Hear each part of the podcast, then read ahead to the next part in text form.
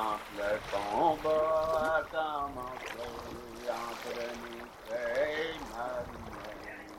Depuis devant jusqu'en arrière, le sang coula comme la rivière. Raconte-moi notre histoire. Vous écoutez le premier balado historique sur le village de Tête à la Baleine. Épisode 15. Des cabanes qui flottent et glissent. Déménagement des maisons au village.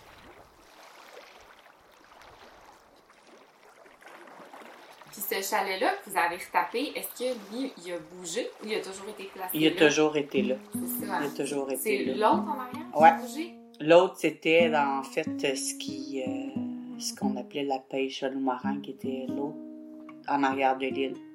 Ah, OK. Fait que là, que mon père utilisait plus parce que ça se faisait plus.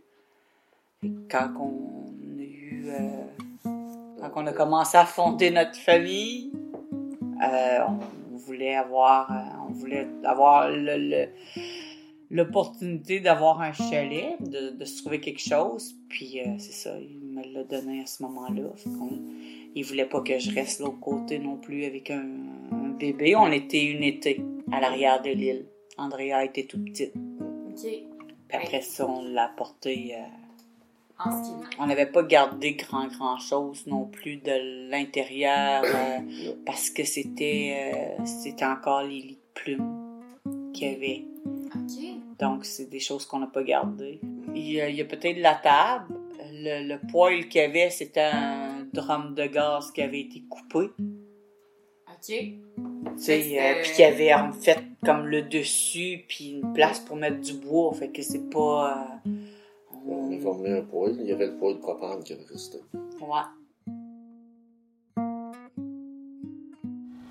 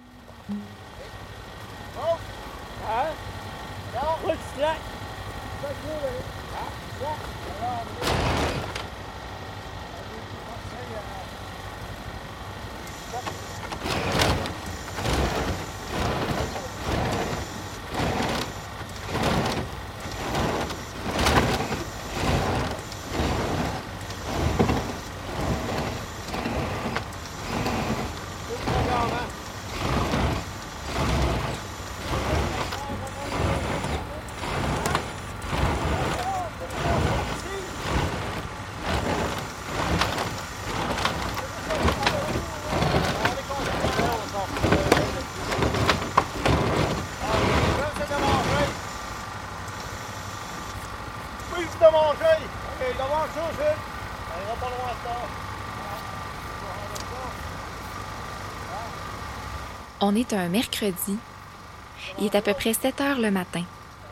Ce qu'on entend, c'est les préparatifs d'un déménagement de chalet l'hiver sur la glace. Un chalet qu'on veut transporter d'une île à l'autre, plus précisément sur l'île brûlée. C'est ça qu'on l'appelle l'île brûlée. Ah ouais? Comment ça? L'île brûlée. L'île brûlée. De mémoire, il y avait trois skidoo et un côte à côte qui tiraient la maison.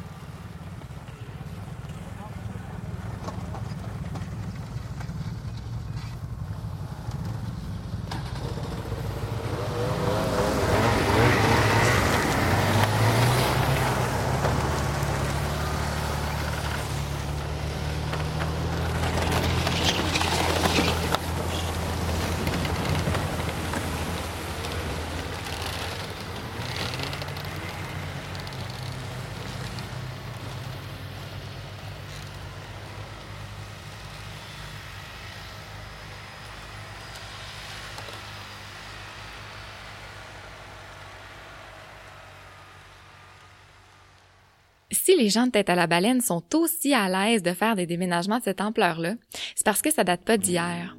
Le documentaire de Pierre Perrault et de René Bonnière sur Tête à la baleine en fait foi.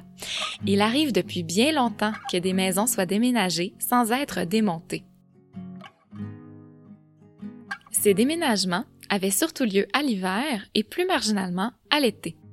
Ce type de déplacement s'articule selon des techniques traditionnelles et adaptées aux saisons. Pour les déménagements d'hiver, une lisse de bois était insérée sous la maison et un groupe de chiens était chargé de la tirer sur la glace sur plusieurs kilomètres. Plus tard, les skidoo remplacent les chiens pour la tâche. On a rentré des, des, des, des maisons de village, tu sais, tu chauffe sa maison, on a traîné des maisons de portage hiver, là, avec 12, 15. Ouais. La mienne au large, c'était 16 qu'on avait dessus. C'était des bravos puis des safaris aussi. Là. C'était des petits skidoo. C'était c'est pas, la les machines, c'était a pas à les ça. 900 qu'on a à Star non plus. Là, fait que, euh, il y avait un petit peu moins de force. Il fallait leur donner une chance. Hein?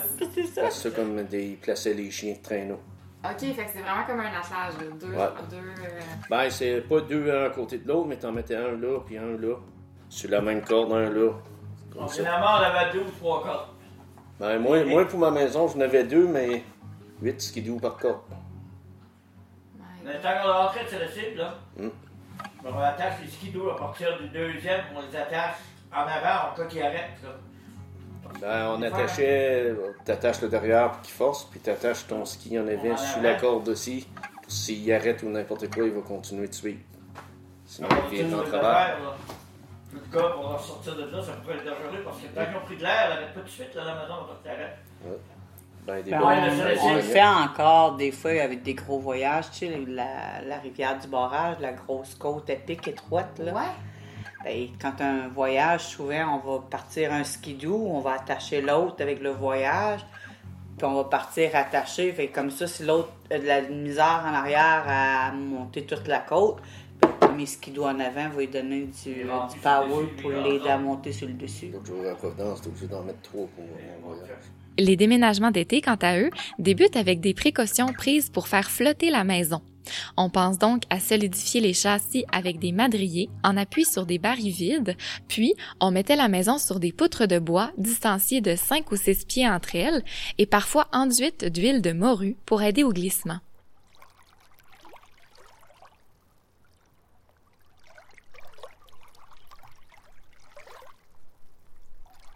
Marée haute, vent léger. La meilleure fenêtre de temps pour atteler les bateaux à la maison et tirer celle-ci vers l'endroit approprié. Ensuite, elle échoue sur le rivage et le lendemain, elle est installée sur son terrain. Ce dernier processus est assez ardu et implique plusieurs hommes et femmes de la communauté qui aident à tirer la maison hors de l'eau.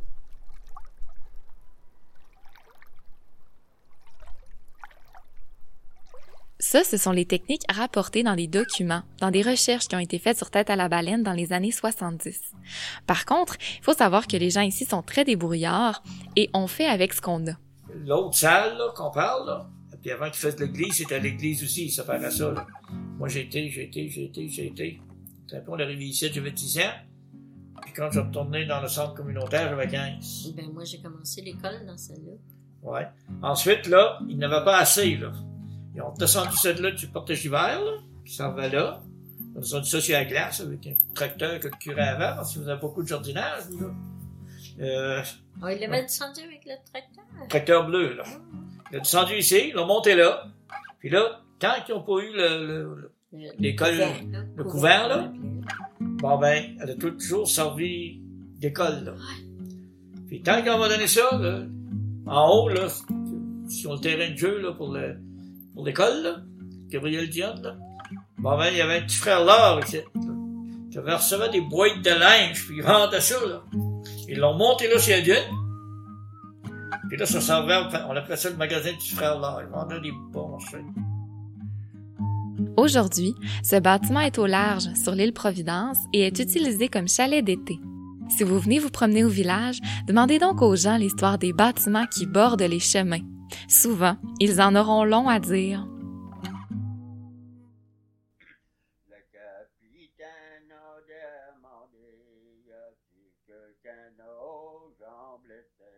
Dans cet épisode, vous avez entendu les voix de Mireille Manger, Gilbert Manger, Delvina Anderson Manger et d'autres personnes qui désirent demeurer anonymes. Sans leur participation, ce projet aurait été impossible. C'est pourquoi, en mon nom personnel, mais aussi au nom de toute l'équipe de la radio CJTB, je les remercie chaleureusement. Pour des informations complémentaires sur cet épisode ainsi que des photos d'archives, rendez-vous sur le site web de la radio CJTB sur la page du balado Raconte-moi notre histoire.